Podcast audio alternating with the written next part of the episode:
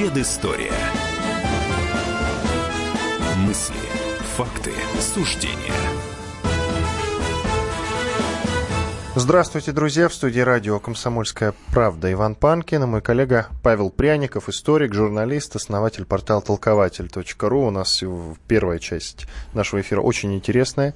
75 лет назад Сталин подписал документ о начале создания атомной бомбы. Так вот, мы будем говорить о том, конечно, какой ценой, какой ценой нам это далось. Э, мы, э, сразу скажу, мы не эксплуатируем тему Сталина просто так, только потому лишь, что как только говорят про Сталина, сразу рейтинги взлетают. Нет. Э, дело в том, что как раз будет круглая дата чуть позже, вот в начале марта, круглая дата со дня смерти Сталина. И, конечно, поэтому, да, мы фрагменты из его жизни вспоминаем, безусловно. И тут вот такая удача, можно сказать, круглая дата э, со дня, когда был подписан вот этот знаменитый документ о начале работ по созданию атомной бомбы, конечно. Итак, э, как Сталин пришел, Павел, к тому, чтобы этот документ подписать? Я имею в виду, кто ему предложил, какие предварительные работы велись, кто, конечно, был разработчиком. А Сталин пришел к этому выводу о том, что нужно интенсифицировать работы, потому что работы-то велись с конца 20-х годов над проблемой а, ядерной реакции, над тем, а, как получать плутоний и так далее, теоретической частью. А тут сыграло, конечно, большую роль письмо академика Флерова Сталину незадолго до этого, в котором он довольно-таки, скажем так, простыми словами объяснил, что такое атомное оружие, на какой стадии разработки находится это оружие в Германии, в США и в Англии, и почему важно начать интенсифицировать работы по созданию атомной бомбы в Советском Союзе. Вот подчеркну, интенсифицировать, потому что работы шли. Теоретическая физика наша а, на фоне немецких, американских, английских коллег была, в общем-то, неплохой. То есть в одном ряду стояла с американцами и англичанами. А, с конца 20-х годов Радиовый институт уже вел большие работы. Тогда же там появились а, Гамов, Курчатов, Ланги, Семенов и другие прославленные наши ученые, а, имена которых уже были раскрыты только в 50-е, 60-е, 70-е годы. Многие были засекречены до того, как атомная бомба была произведена в Советском Союзе. И вот эти работы начались. Работы были связаны с главной сложностью над атомной бомбой, с недостатком сырья в, в Советском Союзе, на территории Советского Союза и сопредельных дружественных государств, которых в то время было совсем немного, Монголия и Тува, а, ну, отчасти там Северный Иран, Афганистан, а, Месторождений было, было очень мало. А, только в Таджикистане было небольшое месторождение урана, Физически его получить могли э, совсем немного, и только победа над Германией в 1945 году позволила Советскому Союзу остатки э, урана и оксида урана забрать у бывших немецких разработчиков. В общей сложности в 1945 году примерно 100 тонн оксида урана – вывезли с территории Германии и примерно 15 тонн чистого урана. Но даже этого количества не хватало для того, чтобы запустить процесс создания э, атомной бомбы. Вот простой пример, я вот цифры произнес, 15 тонн и 100 тонн оксида. А для того, чтобы получить 10 килограмм плутония, вот первой советской атомной бомбы, 49 год, э, только для работ над одной всего лишь бомбой нужно было 150 тонн чистого урана. Вот его физически неоткуда было взять. И победа над Германией позволила приобрести этот э, чистый уран. И, конечно, Советскому Союзу досталась небольшая часть урана. За несколько дней до входа наших войск в Саксонию, где велись разработки, были вот эти вот э, э, месторождения урана.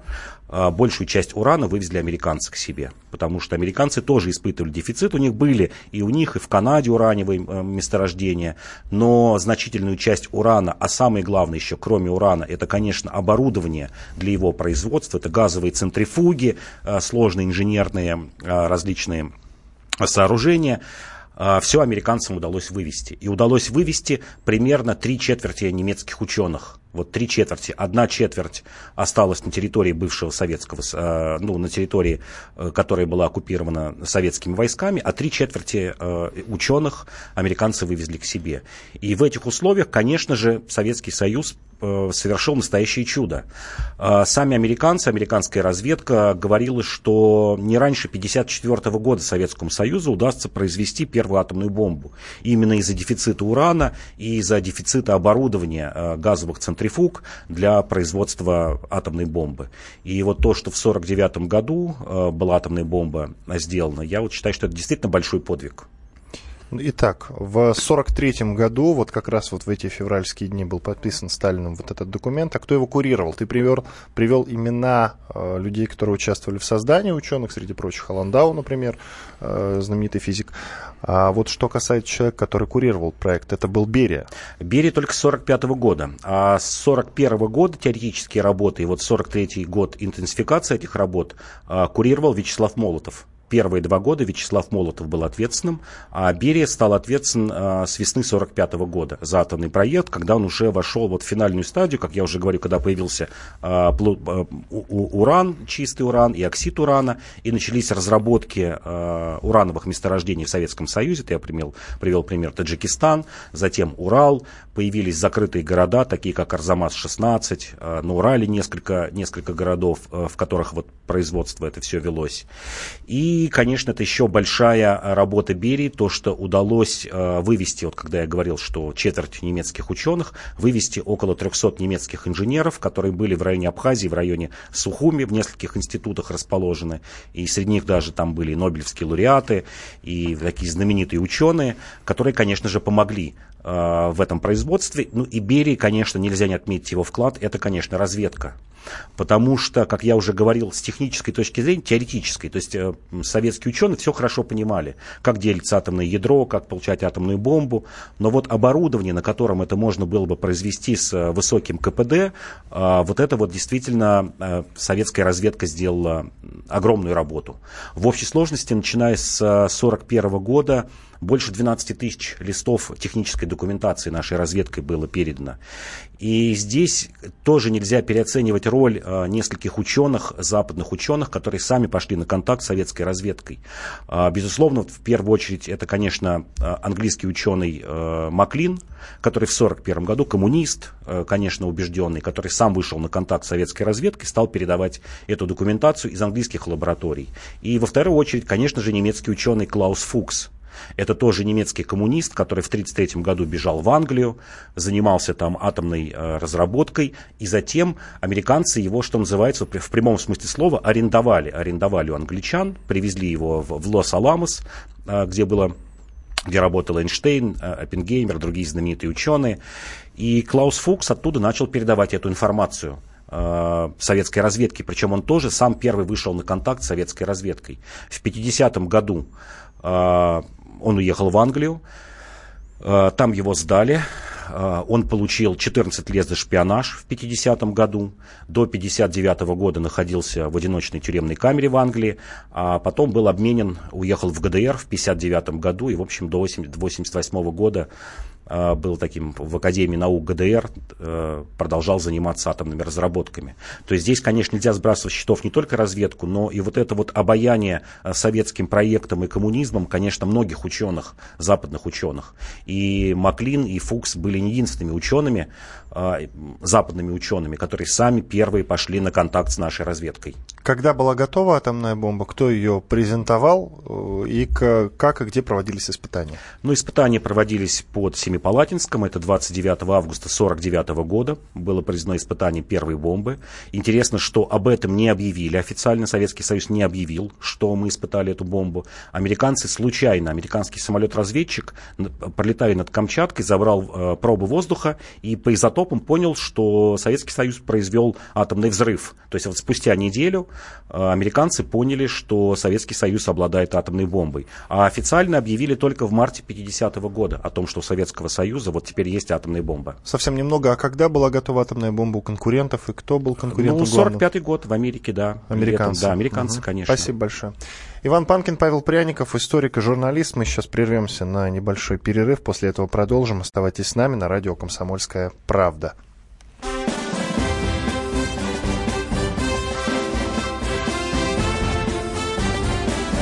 Предыстория.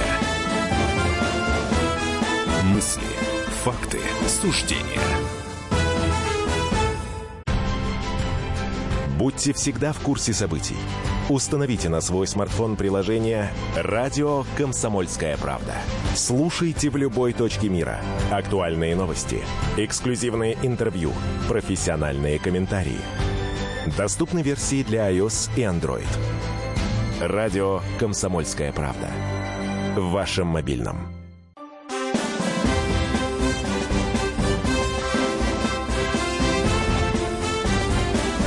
Предыстория. Мысли, факты, суждения. Снова здравствуйте, друзья. Напомню, в студии радио «Комсомольская правда» Иван Панкин, мой коллега Павел Пряников, историк, журналист, основатель портала толкователь.толкователь.ру.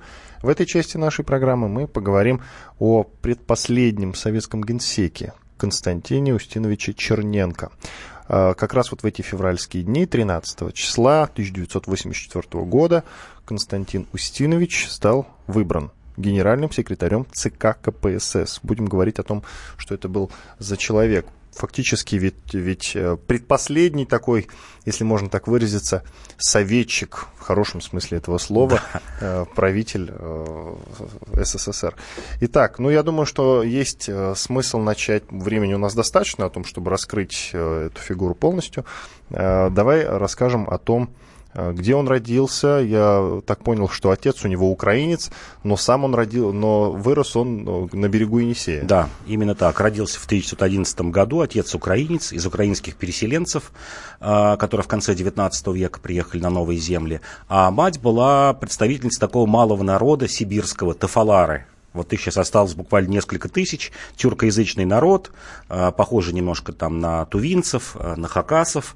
Вот был таким, а, что называется, метисом.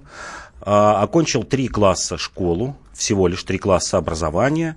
И дальше, вот что называется, как работали социальные лифты в советское время, в, в конце 20-х, в начале 30-х годов. В 20 лет уходит в армию, уходит на погранзаставу служить. Э, на границе с современным Китаем. И в 20 лет, в 1931 году становится членом партии ВКПБ, становится секретарем партийной организации погранотряда. И вот что называется, открывается у человека социальный лифт. Отслужив э, в армии три года, он дальше идет по партийной линии. И вот, внимание, в 1941 году, человеку 30 лет, он становится руководителем Красноярского края.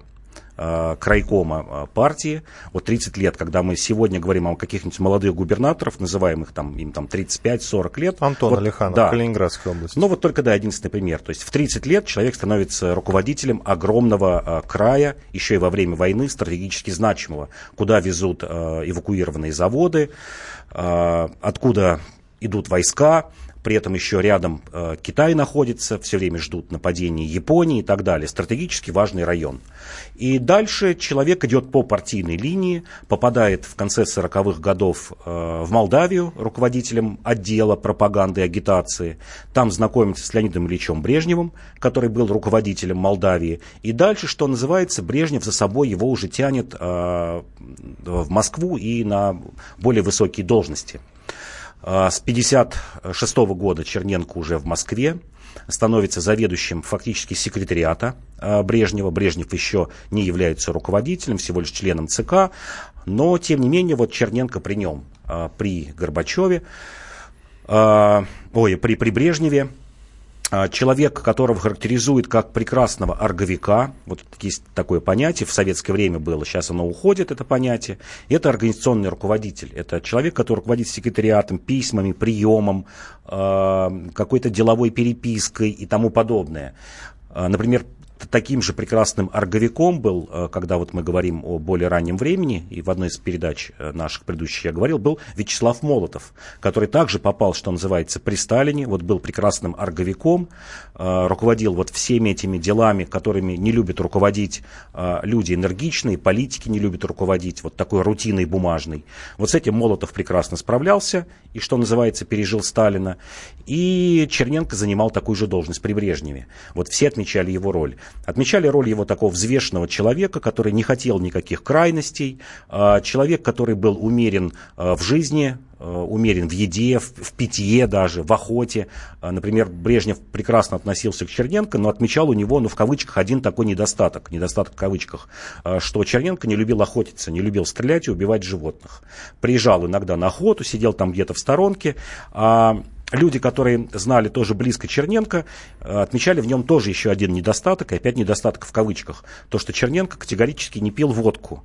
И если выпивал, то выпивал немного коньяка, как-то считалось, что коньяк это такое медицинское средство, вот выпить 100 грамм для того, чтобы сосуды расширить. То есть алкоголизм был чужд, чужды были вот какие-то такие простые э, мужицкие забавы, рыбалка, охота, бани и тому подобное. Человек сосредоточенный на работе. И вот мы запомнили Черненко руководителем государства, правил он всего лишь один год и один месяц, таким вроде бы разбитым человеком, старым, дряхлым, но на тот момент, когда умер Черненко, ему было всего лишь 74 года. И до 83 года это был такой вполне себе активный человек. Очень сильно его подкосило обыкновенное бытовое э, отравление, отравление копченой рыбой. Э, летом 83 года он приехал в Крым, и там же ловил рыбу министр МВД Федорчук, который, вот что называется, прислал рыбки, которые он выловил, сам закоптил, Черненко съел, получил сильнейшее а, отравление токсическое, э, то, что называется токсикоз, токсическое поражение легких и сердца, и после этого так и не смог восстановиться. Но отравили же, очевидно, нет? Кто-то говорит, да, до сих пор какие-то версии, потому что начиная с конца 70-х годов, я бы даже сказал, с 76-77 года, когда все стало ясно с Брежневым, когда здоровье Брежнева было уже подорвано после вот инфаркта в конце 75 -го года, началась борьба многих группировок вокруг Брежнева, кто будет его преемником. И таких группировок было несколько. Была группировка Андропова, э, который сам стал генсеком и вытолкал наверх, э, в прямом смысле слова, прям вытолкал, нашел э, Горбачева и команду, как так говорили, молодых молодых э, управленцев вместе с Горбачевым. Это был Рыжков, Легачев. Была команда таких вот старых консерваторов, куда относился э, Черненко, Гришин. А, была команда э, Устинова, министра обороны, и которого, кстати говоря, видели преемником Черненко именно, но умер в декабре 1984 года Устинов, и вот стал Горбачев. А, была сильная группировка, так называемая украинская группировка, это Щербицкий, которого тоже видели на посту главы государства. И вот эти группы, не сказать, конечно, чтобы они там ставили подножки какие-то, какой-то компромат носили, как мы сегодня привыкли думать о политике. Нет, это просто вот какая-то была мелочная борьба, попытка оттеснить от, от Брежнева, но тем не менее, все равно, конечно, элита была единая, консолидированная. Не было такого, что кто-то мог себе позволить, ну, не знаю, там, на Запад какие-то компрометирующие материалы передать или там возбудить какие-то уголовные дела, но тем не менее, до сих пор, конечно же, живы и, и люди живы, и живы идеи, что Черненко отравили, как такого одного из конкурентов. Потому что череда была таких, ну, скажем так, странных смертей, и смерть Суслова, и Устинова, и вот э, смерть Черненко, и там ряда второстепенных лиц. И до сих пор мы, конечно, правды всей э, об этой эпохе не знаем. Черненко стал генсеком сразу после смерти Андропова. Андропов было власти совсем немного, меньше года, насколько я знаю. Черненко, ну, чуть больше да. года после уже, после смерти Андропова. Ну, давай тогда сравним двух этих генсеков. А, Андропов это, конечно же, реформатор. Мы вот уже много говорили о нем. Это реформатор такого, я бы сказал, смесь китайского пути и восточноевропейского, потому что во многом Андропов копировал реформы Дэн Сяопина, которые начались уже в конце 70-х годов, то есть еще при жизни и Брежнева, и Андропова, и Черненко. И одновременно идеалом для него была Венгрия и Чехословакия. Ну, такой социализм с человеческим лицом. А Андропов это такой, э, скорее, консерватор, человек, который считал, что нельзя делать никаких резких движений, но при этом, кстати говоря, когда мы говорим китайский путь, Андропов э, брал оттуда реформы, но у него было огромное недоверие к Китаю. Какое-то время а, в начале 80-х годов и в конце 70-х считалось, что Китай это даже более вероятный враг, а, чем, чем США. Что США, да, может там чем-то нам грозить, гонка вооружений, но Китай это такие безбашенные ребята, которые могут перейти границу и просто вот миллионы солдат пойдут. А Черненко был за то, чтобы нормализовать отношения с Китаем. Черненко был за то, чтобы реабилитировать Сталина в какой-то мере. К примеру, именно при нем Вячеслав Молотов был восстановлен в партии э, получил партийный билет, его чуть-чуть не успел э, восстановить в партии еще и Кагановича Черненко. При Черненко вышло несколько там, книг, несколько фильмов, в которых Сталин фигурировал, и там, скажем, в каких-то в кулуарах Черненко говорил, что нельзя принижать, например, участие Сталина в, в победе в Великой Отечественной войне. И Черненко считал, что реформы как бы должны продолжаться, но не теми темпами, которые задумывал Андропов. Это он, что еще называется, не знал о Горбачеве. То есть даже андроповские темпы реформ, которые Андропов задумывал, казались Черненко слишком, ну, такими опасными. Ну, старая-старая школа, что Старая называется. школа, да. Не готовый к переменам человек. Не готовый к переменам человек, да. Который считал, что можно мелкими шажками исправить советскую советскую систему на протяжении какого-то очень длительного срока, 20-25 лет. Ну, делаю вывод, э, что как менеджер Андропов его превосходил все же. Как менеджер, да, и в стратегическом мышлении превосходил, конечно, и превосходил, э, скажем, в, в умении подбирать команду и видеть э, какие-то новые ориентиры для Советского Союза. Спасибо. Иван Панкин, Павел Пряников, историк, журналист, основатель портала толкователь.ру в студии радио «Комсомольская правда». Мы сейчас прервемся на 4 минуты. После полезной рекламы и хороших новостей вернемся в эфир уже с другой темой.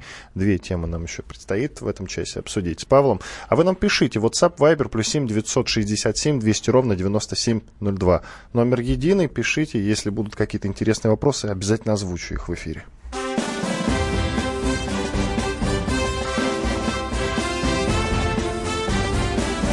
Предыстория. Мысли Факты, суждения. Мы его сделали. Скорее качай мобильное приложение «Комсомольская правда» для iOS. Фото, видео, статьи и прямой радиоэфир. Крупнейший новостной сайт в вашем кармане. Доступны версии для iPhone и iPad.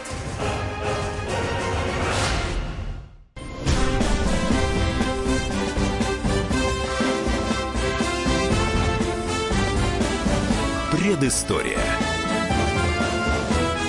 Мысли, факты, суждения. Иван Панкин, Павел Пряников, историк, журналист, основатель портала толкователь.ру. В этой третьей части нашей программы мы поговорим про русско-польскую войну 1919 года. Шла она с 19 по 1922 год. Три года продолжалась. И вообще в целом, конечно, порассуждаем о нынешней агрессии поляков к России, к так называемой польской русофобии, если хотите, откуда э, растут ноги, откуда берут корни эта польская русофобия. Может быть, как раз с этого 19 года, может быть, еще со времен Речи Посполитой. Вот сейчас у Павла э, это и спросим. Плюс, конечно, э, спасение поляков в 45 году, когда было освобождение. Немножко поговорим про знаменитого э, Алексея Батяна, разведчика, которого многие из вас знают как майора Вихря. Э, итак, Павел, ну, конечно, по порядку. Конечно, по порядку. Вот в эти февральские дни это, это самое советско-польская война началась, можно говорить, советско-польская. Да, да, уже советско-польская, да, с 19 по 14 февраля 19 года начались первые бои. А, поляки перешли в наступление, здесь важно подчеркнуть, что инициатором этой войны была Польша, поляки перешли в наступление, и это вот наступление, эта война действительно шла до конца 21 года, до подписания Рижского договора. Началась она а, де-факто вообще в конце 17 года, когда рушилась Российская империя, и поляки решили, что вот называется под шумок, когда есть э, рядом слабая, слабая страна, забрать часть территорий. Чуть позже финны тоже так решили. А, ну да. Прям вот буквально. Да, да. И как раз вот когда мы говорим э, какое отношение у поляков к России, чего они хотят от нас, вот от с восточных своих соседей. Вот эта э, советско-польская война хорошо показывает, чего поляки хотят. Э, Йозеф Пилсудский, который стал лидером Польши как раз в это время, после, э, еще во время Первой мировой войны, и вот уже 19 год, что называется, его звезда сияла, он впрямую провозгласил, что Польша должна быть теперь в границах 1772 года. Что это значит, граница 1772 года? Это такое вот э, фактически, наверное, последнее положение Речи Посполитой, когда она что-то значила в Восточной Европе и имела, ну, скажем так, э, границы на Востоке далеко распространившиеся. Э, по этим границам, например, вся бы правобережная Украина попадала бы в, э, на территорию Польши, э, кроме Киева, подчеркну, Киев не был, а, и практически вся Белоруссия. Граница Польши проходила бы километрах в 30-40 от Смоленска, вот чтобы было примерно ясно. Но даже в ходе этой войны поляки э, увеличили свой аппетит и уже стали говорить о том, что и Смоленск, например, и Великие Луки, и Киев, это все должно принадлежать Польше, что это исконно ее территории, и вот мы ликвидируем эту историческую неправду, когда Польшу в, в конце XVIII века разделили три на тот момент э, величайшие державы э, Центральной и Восточной Европы, это э, Пруссия, Австро-Венгрия и Россия, и что мы вот ликвидируем эту это недоразумение и восстановим э, территории в границах 1772 года. И я уже говорю, что когда началась война, Пилсудский заявил о том, что и Смоленск, и Киев, и Великие Луки, то есть и территория э, частично Псковской области, и Смоленской, и Брянской, э, все это должно принадлежать Польше. Более того, у Пилсудского был план в конце 19 года взять и Москву. Вот об этом мало говорят, но такой малоизвестный факт. А, это как раз было наихудшее положение для молодой Советской Республики. Это лето-осень 19 года, потому что с юга наступает Деникин, взят уже Курск, Орел, он идет к Туле, с запада идет Пилсудский. И Пилсудский предлагает Деникину объединить усилия и идти на Москву. По расчету Пилсудского, где-то Москву должны были взять в марте-апреле 2020 года. То есть Пилсудский говорит, что нужно ликвидировать вот этот э, очаг русской агрессии навсегда. А, Петербург будет у финнов или там у лифлянцев, а, Москва будет польской, и частично вот юг, казаки там будет у Деникина. Переговоры велись в Таганроге между Деникиным и, поляк, и поляками, и, к счастью для советской России, закончились ничем. Потому что Деникин сказал, что нет, а, мы не признаем этих партизаний Польши не то что на Москву, не признаем даже на Киев или на Смоленск, и отказался вести совместное наступление на, на Москву. Проиграл Деникин, конечно же, уже в конце 19 года. А, поляки вошли в 20 году в Киев, но после этого начало, началось знаменитое контрнаступление Тухачевского на Варшаву. И не хватило буквально вот нескольких дней для того, чтобы Тухачевскому взять Варшаву.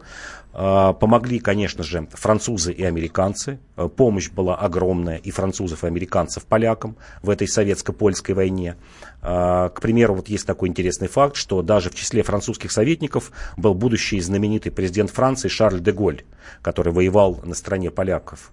И интересно, что противостоял ему Михаил Тухачевский. Они оба, и Деголь, и Тухачевский, в немецком плену во время Первой мировой войны сидели в одной камере в 15 году. Вот так сошлось что сидели в одной камере, а через 4 э, года противостояли друг другу на полях сражений.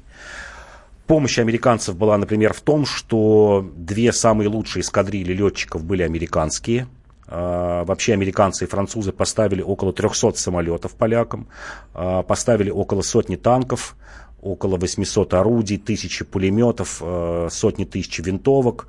А вот Англия считала, что нельзя усиливать Польшу.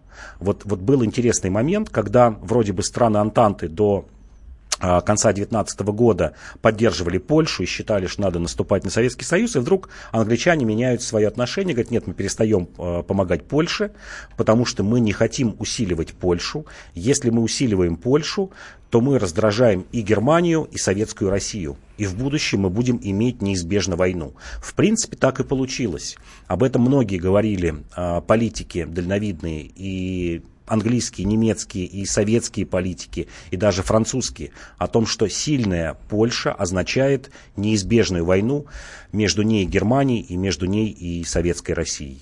Я так понимаю из твоих слов, что мы, к сожалению, полякам проиграли. Проиграли, но Результат проиграли, я бы, так, я бы так сказал, что это была бы, вот правильнее, как бы сказать, найти бы выражение, скорее ничья с небольшим, конечно, оттенком а, поражения Советской России. Потому что полякам не удалось э, приблизиться к Москве, не удалось взять Киев, не удалось взять большую часть Украины, а Советской России не удалось взять Варшаву сошлись на том, что, в общем, и та, и другая страна умеряет свои аппетиты. Да, поляки получают гораздо больше, не по линии Керзона, которая была определена по окончанию Первой мировой войны. Это примерно, ну, примерно территории нынешней э, восток, э, запад Белоруссии и без Галиции, скажем так, Волынь. То есть они получили больше, чем им было положено по итогам Первой мировой войны, но меньше, чем на то, что, э, на что претендовал э, Пилсудский. Ну и, конечно, мы вынуждены были воевать в 21 году, например, уже с, фин, с финнами, правильно? Ну ведь? да, еще война с Финляндией, которая шла, еще 21 год и 22 это война на Дальнем Востоке, которая еще не закончилась. И закончилась, если брать совсем Дальний Восток, Камчатку, Чукотку, то эта война вообще закончилась в 25-26 году. А, и получается, да, что этот э, союз был вынужден для Советской России для того, чтобы выстоять э, в нескольких войнах. Ну и сейчас, конечно, стоит уделить внимание тому, откуда растут ноги у польской русофобии. Если не оттуда, э, то, может быть, как раз э, с послевоенного времени, как ты считаешь? Да нет, я думаю, что вот не то, что русофобия, а какие-то претензии поляков э, к России, не только к России, а сегодня это уже и Беларусь, и Литва, и Украина, здесь нужно помнить, и Германия, потому что Польша все время кажется, что вот ее э, все обидели, и, и к Чехословакии, то есть и к Чехии, и к Словакии современной. Я думаю, это идет, конечно, из конца XVIII века, из раздела Польши и из прекращения существования некогда действительно великого государства Речи Посполитой. Тут любопытный момент, и нельзя об этом не сказать, что буквально накануне 10 числа герой России, легендарный разведчик Алексей Батян, вы многие его знаете как э, майора Вихря, э, у него был день рождения, ему исполнился 101 год, действительно. Давайте послушаем э, его голос. Он сейчас в добром здравии находится. И с ним сегодня связался э, мой коллега Александр Петрович Гамов, специальный корреспондент «Комсомольской правды», о том, как прожить 101 год. Сейчас коротко Батян расскажет. Я бы сказал, что, может, где-то от природы или от родителей это пошло. Я, во-первых, ни разу не курила. Потом я никогда не злоупотреблял водкой или алкоголем. Никогда пьяный не был. Но все-таки мне отец был всегда говорил, пьянка никогда и хорошего не приведет. Алексей Батян, легендарный разведчик, и его дочь Ирина сейчас э, поделится, э, как он отметил свой 101 день рождения. Его главный, наверное, критерий то, что любовь к жизни. Именно такая, чтобы жить. Не замыкаться в себе. Он может иногда сказать, вот зачем там кто-то ко мне ходит, так, а потом уходит народ, говорит, ой, как хорошо, что они приехали. В 101 годовщину мы гуляли в ресторане. Умудрился чуток потанцевать. Потоптался немножко. Не сидел же все время. Делали ему сюрприз, собрались ну, семья, его друзья ближайшие, с кем он общается больше всего. И гуляли в ресторане дочь легендарного разведчика Алексея Батяна Ирина. Э, Павел, ну вот как раз о процессе спасения Кракова, как раз Алексеем Батяном, ты читал книгу ЖЗЛ о нем. Да, и ЖЗЛ, и вообще Батян интересный человек тем, что он же э, изначально польский гражданин. Э, человек, который жил на территории вот той самой Западной Белоруссии, которая отошла, то, о чем мы сейчас говорили, по Рижскому договору, хотя этнически белорус, но при этом служил в польской армии, успел повоевать в 1939 году против Германии в зенитном э, полку, избил даже три самолета немецких. И э, был в чине унтер-офицера, и это, конечно, ему помогло очень сильно в его будущей разведной деятельности, потому что он прекрасно знал польский язык и прекрасно знал немецкий язык, потому что получилось так, что вращался и среди немецких поселенцев, и и среди поляков. И э, это помогло ему, когда вот мы говорим о Кракове, ты сейчас правильно говоришь, о спасении Кракова, и это помогло совершить рейд отряду Батяна. Отряд этот шел, э, ну, фактически год находился на территории Польши, на территории нынешней Словакии, и в начале 1945 года подошел к Кракову. И отличное знание э, польской жизни, польского языка, польского менталитета помогал ему в самых трудных моментах. Например, э, когда у него были ранены или заболевшие бойцы, наибольшую помощь оказывали католические ксензы Батяну, потому что он хорошо, еще раз говорю, знал польский язык, знал католические молитвы, вообще его принимали за поляка, за представителя либо вот армии Краевой, армии Людовой, двух этих отрядов. Но он смог действительно э, взорвать Э, склад с огромным количеством взрывчаткой под Краковом, которая предназначалась для уничтожения этого города. То есть весь исторический центр Кракова немцами планировался э, к уничтожению, и планировалось к уничтожению плотина, которая была бы взорвана, и огромный поток воды смыл бы Краков. И в этом смысле, конечно, Батян и его отряд спасли Краков вот от полного уничтожения. То есть это было бы в прямом смысле полное физическое уничтожение города. Обязательно в одной из следующих наших программ мы поговорим о том, что что в период с 1919 по 1922 годы в Польше действовала сеть концентрационных лагерей для военнопленных красноармейцев, захваченных в период как раз вот этой польско-советской войны. Обязательно. Это к тому, что сейчас Польша всеми силами хочет блокировать воспоминания о том, что э, эти концентрационные лагеря тогда вообще существовали. Иван Панкин, Павел Пряников. Продолжим через две минуты.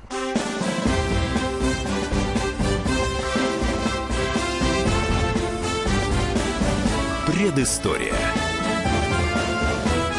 Мысли, факты, суждения. Можно бесконечно смотреть на три вещи. Горящий огонь, бегущую воду и телевизор. А телевидение можно еще и бесконечно слушать в нашем эфире – Потому что ведущие Егор Арефьев и Сергей Ефимов просто огонь. И никакой воды. Только главное, что стоит посмотреть, а чего лучше никогда не видеть. Программу «Глядя в телевизор» слушайте по средам с 8 вечера по московскому времени.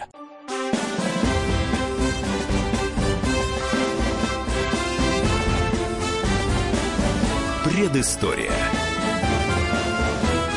Мысли, факты, суждения. В студии радио «Комсомольская правда» по-прежнему Иван Панкин, Павел Пряников, историк, журналист, основатель портала толкователь.ру. Финальная четвертая часть нашей программы сегодня. Итак, 14 февраля 1964 года в злостном тунеядстве обвинили известного поэта Иосифа Бродского. Ну вот, получается, как раз э, вот в эти февральские дни Э, к этому приговору все шло, да, шел процесс да. как раз.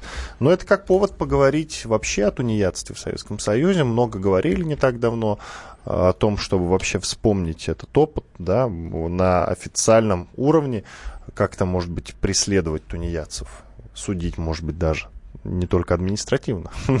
Ну, очень странно. Итак, Павел, э, что касается Бродского.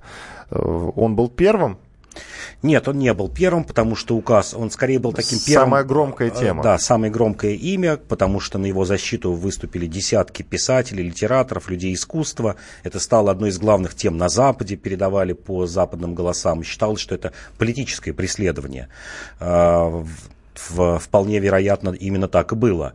Но сама уголовная статья 209 о тунеядстве, она существовала с 1961 года. И преследование за тунеядство а, началось в 1951 году. То есть 10 лет постепенно к этому шли. В 1951 году То вышел... это была идея Сталина? Да, mm была идея Сталина. Был указ Сталина о борьбе с паразитизмом. Прям так и назывался. То есть еще не было слова тунеядец, было слово паразит. А, было в июле 1951 года вышел этот указ о борьбе с паразитизмом. И указ был такой немножко расплывчатый в том смысле, что а, каждый раз определять, паразит ты или нет, должен был вот какой-то, скажем так, следователь. Не было четких критериев. Считалось, что под этот указ попадали в основном а, бездомные, инвалиды, попрошайки и тому подобное. Э, люди. Кого-то могли отпустить, э, если ты не работал. Главное, чтобы у тебя был вот не такой, не был антиобщественный вид и антиобщественная деятельность. Ты не должен был побираться на улицах, э, плохо выглядеть и, скажем, тунеядцев остальных, кто не работал, не трогали.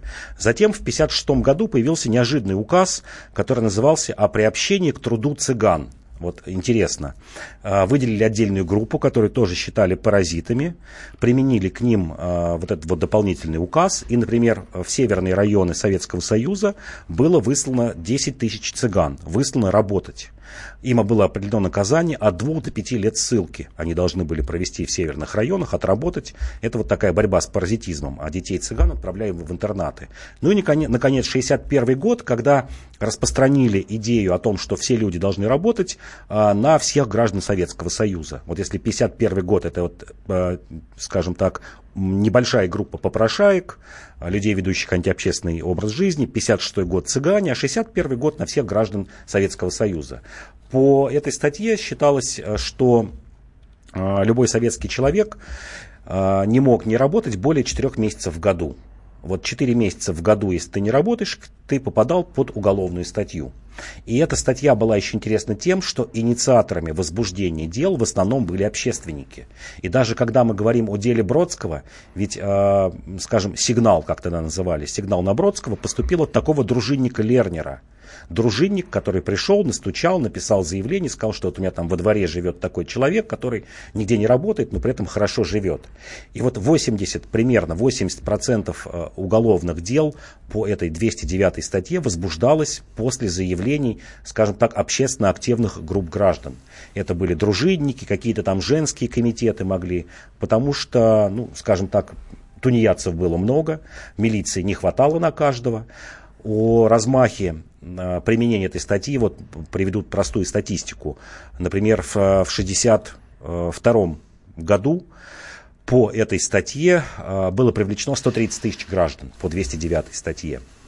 Э, из них 127 тысяч только осудили вернее, вернее, отпустили 127 тысяч, 3 тысячи было осуждено, то есть небольшой процент. В 1965 году э, уже появилась статистика, по четырем годам полная, 520 тысяч человек привлекли по этой статье и осудили 37 тысяч.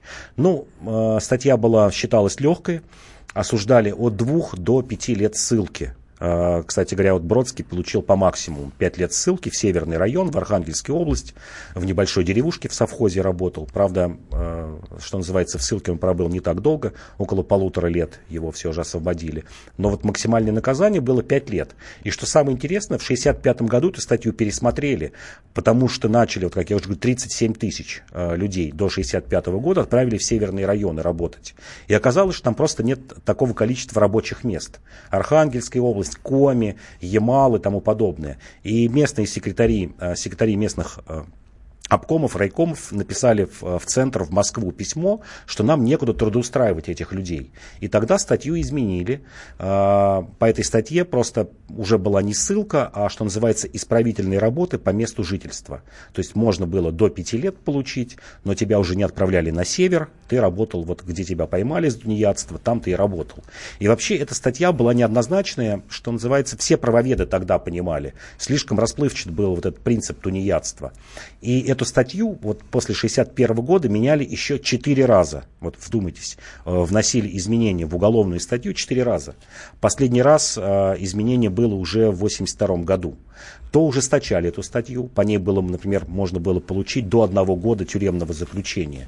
Несколько сотен человек действительно ушли в колонии, что называется, тунеядство то эту статью наоборот облегчали. Считали, что бывают какие-то, например, факторы даже если ты не работаешь больше четырех месяцев, бывают какие-то факторы, которые э, смягчающие. Ну, например, там долго не мог добраться до места жительства, или какие-то проблемы у тебя с пропиской, или ты алкоголик, это тоже, как ни странно, в какой-то момент применялся как смягчающая вина, что тебя надо отправлять не насильно работать, а в ЛТП. Вот в прошлой передаче мы говорили об ЛТП, считалось, что вот такая альтернатива.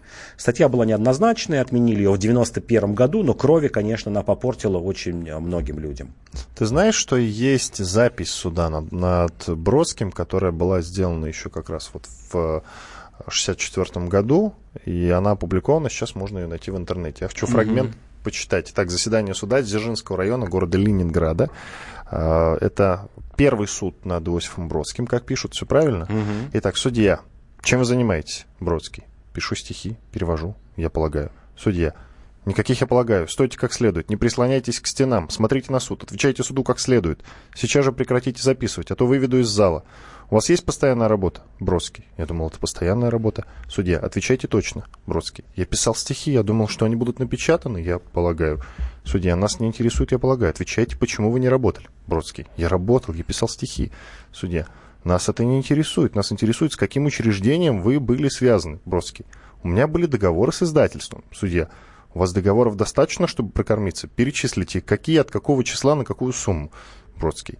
Точно не помню все договоры моего адвоката. Судья. Я вас спрашиваю. Бродский. В Москве вышли две книги с моими переводами. Перечисляет. Судья. Ваш трудовой стаж, Бродский. Примерно. Нас не интересует примерно, говорит судья. Бродский. Пять лет. Судья. Где вы работали? Бродский. На заводе. В геологических партиях. Судья. Сколько вы работали на заводе? Бродский. Год. Судья. Кем? Бродский. Фрезеровщиком. Судья, а вообще какая ваша специальность, Бродский? Поэт. Поэт-переводчик. Судья, а кто это признал, что вы поэт? Кто причислил вас к поэтам? Бродский, никто. А кто причислил меня к роду человеческому? Судья, а вы учились этому? Бродский, чему? Судья, чтобы быть поэтом. Не пытались кончить вуз, где готовят, где учат? Бродский, я не думал, что это дается образованием.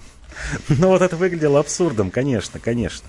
Потому что... Но если это правда, конечно, я Да, это знаю. правда, правда, да. Потому что вот могли принимать в расчет, если бы это не был такой политизированный процесс, конечно же, э, суд мог принять во внимание, что вот Бродский работает по договору, что у него выходят стихи, что там есть поручительство, или, скажем, что Бродский мог бы обещать, что вот я сейчас через там две недели устроюсь на работу. Это было средством воздействия на многих диссидентов, когда к ним приходили, говорили, что а, очень многие диссиденты как раз были переводчиками, потому что им тяжело было устроиться на какие-то работы. Э, работы Пастернак были- был переводчиком, Да, что уж там. Да, да, работы по договору, какие-то реставрационные мастерские, художники и так далее.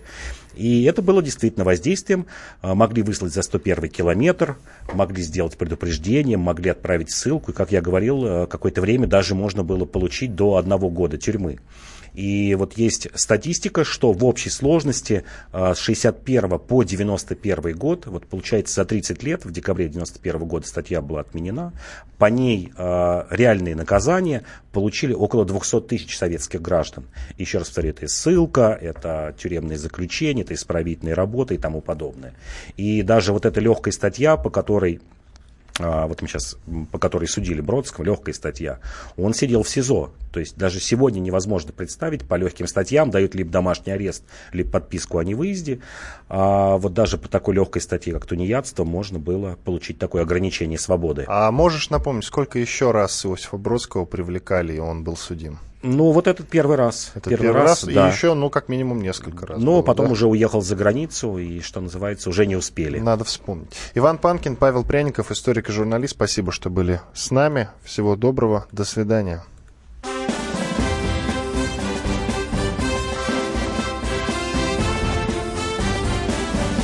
Предыстория. Мысли, факты, суждения.